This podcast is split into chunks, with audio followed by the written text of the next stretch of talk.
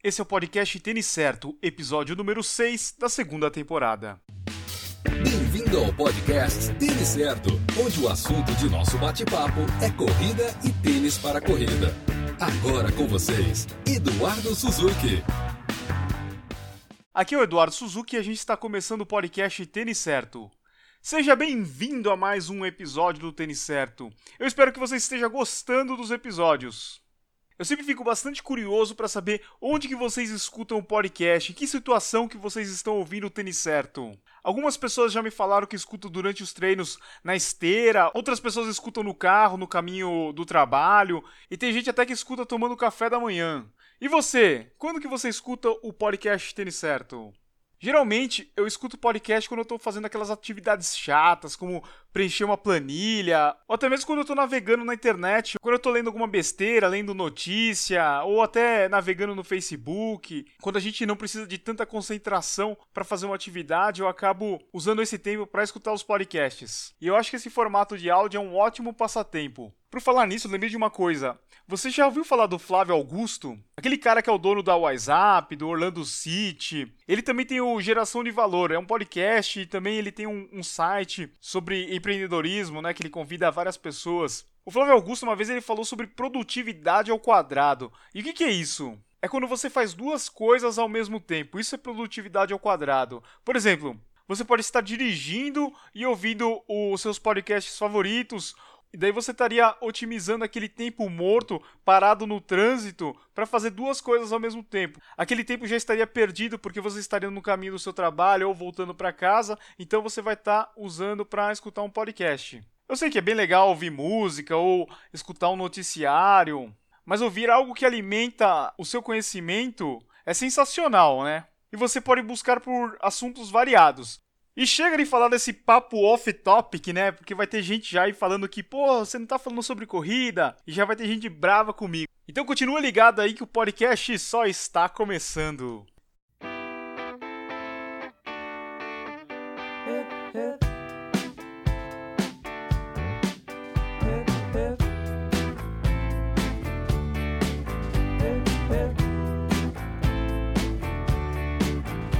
Essa música é da banda Weezer, Island in the Sun.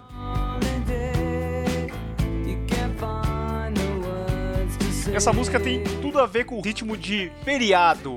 E é isso que a Carol vai falar hoje no quadro dela do Correr pelo Mundo. Como que você pode aproveitar os feriados que estão chegando? Saiba quais são as provas que cairão nessas datas dos feriados. Então fala pra gente quais são essas dicas de hoje, Carol.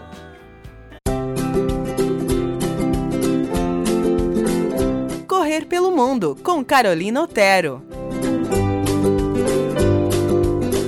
Olá, ouvintes do podcast Tênis Certo, tudo bem? E chegou a hora de mais um quadro Correr pelo Mundo aqui no podcast. E hoje o nosso assunto é feriado. Além de sempre contar com a ajuda do nosso calendário de corridas por todo mundo, é sempre muito importante conferir a lista de feriados do ano que inicia para programar o seu ano de 2017 nas corridas. E por isso a gente vai te ajudar. Escolhemos alguns feriados nacionais nesse primeiro semestre e boas dicas de provas pelo mundo, porque nada melhor que unir uma prova em outra cidade junto a um feriado e, dependendo da sua disponibilidade, até alguns dias de férias também. Vamos lá? Então, a terça de carnaval acontece no dia 28 de fevereiro. Para quem ainda não se programou, nossa dica vai para algumas provas nos Estados Unidos. No dia 26 de fevereiro acontece a Hot Chocolate Las Vegas. A prova é de um circuito muito popular por lá, que tem como destaque o pós-prova, com muito chocolate quente e até fundi de chocolate. E outra dica também é uma prova na Flórida, a meia, 15 km e 5 km de Tampa, também no dia 26. Já no final de semana da Páscoa, mudamos de continente e vamos para a Europa. Nossa dica são duas provas no sul da França. No domingo de Páscoa, 16 de abril, acontece a Aix-en-Follet, na cidade de Aix-en-Provence, uma cidade lindíssima no sul do país, que já serviu de nossa base quando a gente explorou a região já faz alguns anos. A prova tem três distâncias: 5, 10 e 20 quilômetros. E ali também pertinho, em Nice, acontece a meia maratona de Nice, com provas de 21, 10 e 5 quilômetros. Já o feriadão de Tiradentes apresenta opções ótimas de provas por todo o mundo. No dia 23 de abril, no Canadá, acontece a Vancouver Sun Run, uma prova que atrai multidões com percurso de 10 quilômetros. Também no dia 23, no nosso vizinho Uruguai, acontece a Maratona e Meia de Montevidéu. Uma super pedida para curtir o feriadão e uma viagem bem rápida e uma prova muito bacana para correr. E na Europa chega até ser covardia a quantidade de provas bacanas nesse final de semana do feriadão de Tiradentes. Tem a Maratona de Londres, a Rock and Roll Madrid e a Maratona e a Meia de Viena. E esses são só alguns exemplos. Já Corpus Christi cai no dia 15 de junho nesse ano. Dá para fazer uma bela ponte e aproveitar para curtir e correr a maratona ou a meia maratona no Rio, no dia 18 de junho. Já no exterior, a dica é Rock and Roll Seattle, também no dia 18, e a Queens 10 km em Nova York no dia 17 de junho. Também no dia 17 acontece no norte da Noruega uma prova que é sonho de consumo de muita gente, a Maratona do Sol da Meia-Noite, com percursos de 42, 21 e 10 quilômetros. Bom, pessoal, eu espero que vocês tenham curtido nossas dicas no quadro Correr pelo Mundo de hoje. Não deixe de visitar o Correr pelo Mundo para mais informações e dicas de provas no www.correrpelomundo.com.br. E nas redes sociais basta procurar por Correr pelo Mundo tudo junto. Um abração e até a próxima.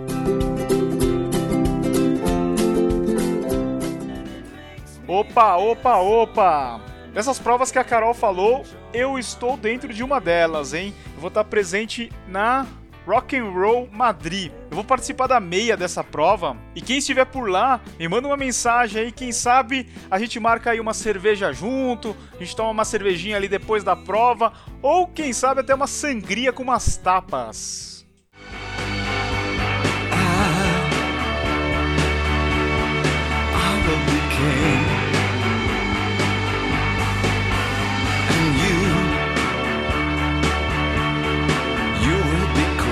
Essa foi a Heroes do David Bowie.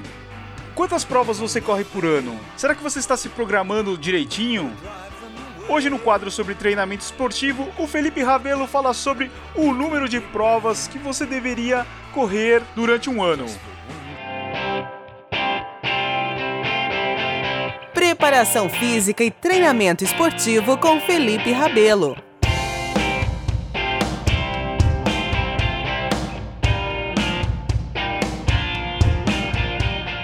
Fala corredores, Felipe Rabelo mais uma vez, aqui no sexto episódio do nosso podcast têniscerto.com. Dessa vez a gente vai falar sobre número de provas durante o ano. Né, as perguntas que sempre acontecem: quantas provas eu posso correr no mês? Quantas provas eu posso correr durante o ano? E aí eu trago para vocês uma resposta bem relativa, porque a gente tem que considerar alguns itens, beleza? Então pega um papel, anota aí as dicas e vamos tratar um pouco desse assunto. Se a gente fizer um levantamento de dados do número de provas que existem hoje no Brasil ou mesmo fora, teríamos uma surpresa muito grande do quanto isso cresceu. Para vocês terem uma ideia, em 2010 existiam 76 provas homologadas na Federação Paulista de Atletismo. Já em 2016 pulou para 110 provas. E nos Estados Unidos, em todo o país, já existem 28 mil provas de rua. Só com essa informação já deu para perceber, né, corredor? Quantas opções você tem pela frente. Vamos fazer uma conta bem rápida aqui usando o exemplo de São Paulo. Pegando as 110 provas que tem no ano e dividindo pelos 52 finais de semana temos disponíveis, teríamos aí praticamente duas provas como opção por domingo. Mas é claro que você não vai gastar todo o seu dinheiro se inscrevendo em todas as provas do mundo. Para isso são necessários definir as metas com seu treinador. Vocês vão definir quais serão as provas preparatórias e quais serão as provas alvo do ano. As provas preparatórias são aquelas que serão encaradas como treinamento, não buscando desempenho imediato. E as provas-alvo são aquelas em que você busca o seu melhor desempenho, aquele objetivo final do ano. Tendo feito isso, chegou a hora de escolher quais provas e o número de provas que serão feitas durante todas as etapas de treinamento e durante todo o ano. É claro que isso vai depender muito do histórico do corredor, da sua experiência como corredor e também da sua genética, ou seja, da individualidade biológica. Tem alguns atletas que têm uma melhor recuperação pós-prova do que outros, e nisso vai interferir diretamente na quantidade de provas que poderão ser feitas. É recomendado que corredores iniciantes escolham muito bem as poucas provas que tem pela frente, justamente porque ele está se adaptando ainda a essa atividade, a atividade de corrida, e ainda há a necessidade de conhecer o seu corpo dentro da estimulação do correr e também da sua recuperação pós-treino e pós-prova. Já o corredor experiente, com toda a sua bagagem e o conhecimento das suas respostas do seu próprio corpo, ele já tem uma possibilidade de fazer mais provas dependendo do seu objetivo, dependendo do seu tipo de prova também. E considerando que o nosso corpo responde de maneira diferente para cada tipo de prova, eu posso dizer para vocês que a recuperação de uma prova de 5K ela é muito mais rápida e muito mais tranquila do que pós-prova de 42 quilômetros, no caso, os maratonistas. E esse é um dos motivos em que a gente não recomenda correr várias maratonas por ano ou mesmo por mês. Por isso eu reforço o que eu falei lá no começo do episódio. É preciso relativizar a resposta a essa pergunta, até porque depende de uma série de fatores. Leve em consideração a sua experiência como corredor e também o tipo de prova que você faz. E respeite os sinais do seu corpo e também as orientações do seu treinador. Então é isso, pessoal. Muito obrigado por ter acessado o nosso podcast têniscerto.com. Vou deixar meu e-mail para aqueles que tiverem interesse de me mandar uma pergunta, uma dúvida, alguma coisa do tipo. A gente pode ter um contato mais próximo. Meu e-mail é contato@feliperabelo.com. Não deixe de acessar meu site também, www.feliperabelo.com e as minhas redes sociais. Me segue lá no Instagram, Felipe N. Rabelo, e também no Twitter, Felipe N. Rabelo. Até a próxima. Um abraço.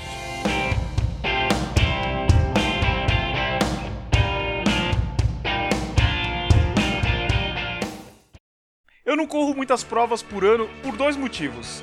Primeiro, preguiça. Sério, eu tenho muita preguiça de acordar cedo e fazer todo aquele ritual pré-prova. Isso daí já me deixa até cansado antes de começar a prova. Arrumar as coisas, pegar o carro, ir até o local da prova, guardar as coisas, nossa, isso já me dá muita preguiça.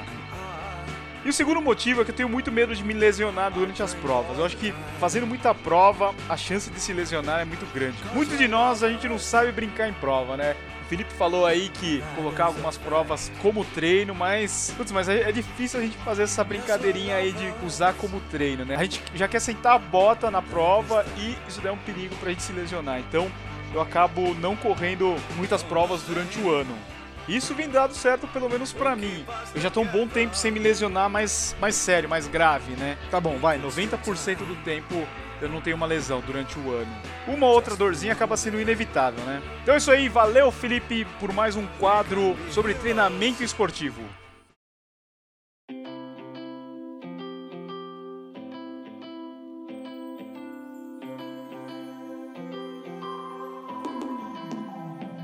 Hoje, nos lançamentos da semana, eu gostaria de falar sobre dois modelos. O primeiro é o New Balance Fresh Fonzante V3. Esse tênis indicado para pisada neutra, ele faz parte da categoria Performance. Ele pode ser usado aí nos seus treinos de ritmo ou também em provas rápidas de 5K, 10K e até uma meia maratona. Se você já tiver adaptado a esse tipo de tênis, você pode correr uma maratona sem problema nenhum. É um tênis com uma resposta muito boa, ele tem apenas 6 milímetros de drop e ele chega no mercado com três cores no masculino e três cores no feminino. Por enquanto, o tênis é vendido apenas no site da New Balance por R$ 599,90.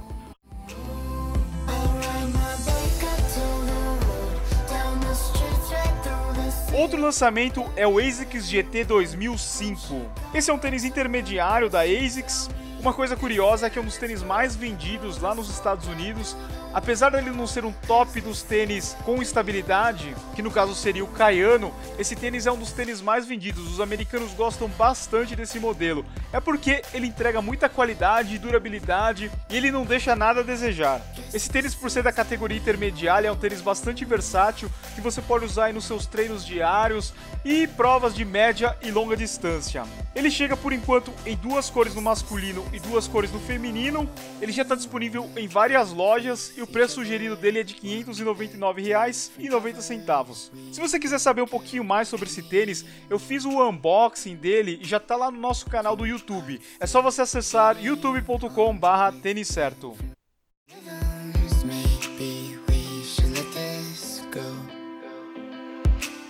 E eu vou encerrando mais um episódio do podcast. Se você gostou dessa trilha que foi tocada durante o episódio, eu vou deixar todos os nomes na descrição e também no post do site. E se você gosta do podcast Tênis Certo, você pode nos ajudar deixando um review positivo lá no iTunes. É bem fácil, é só você se cadastrar lá, deixa lá suas estrelinhas e deixa o seu comentário. E uma outra forma de você também ajudar é compartilhando com seus amigos. Fala que você escutou o podcast Tênis Certo, manda eles darem uma conferida, isso vai ajudar bastante a aumentar o número de pessoas que a gente entrega o conteúdo. Então é isso, pessoal. Siga as redes sociais do Tênis Certo. A gente tá no Facebook, no Twitter e, e, no Instagram. E também não se esqueça de se inscrever lá no nosso canal do YouTube. A gente tá quase chegando a 7 mil inscritos. Uma ótima semana para você. Muito obrigado pela sua companhia. A semana que vem tem mais. Valeu, abraço a todos. Obrigado por escutar o podcast Tênis Certo em www.tenicerto.com.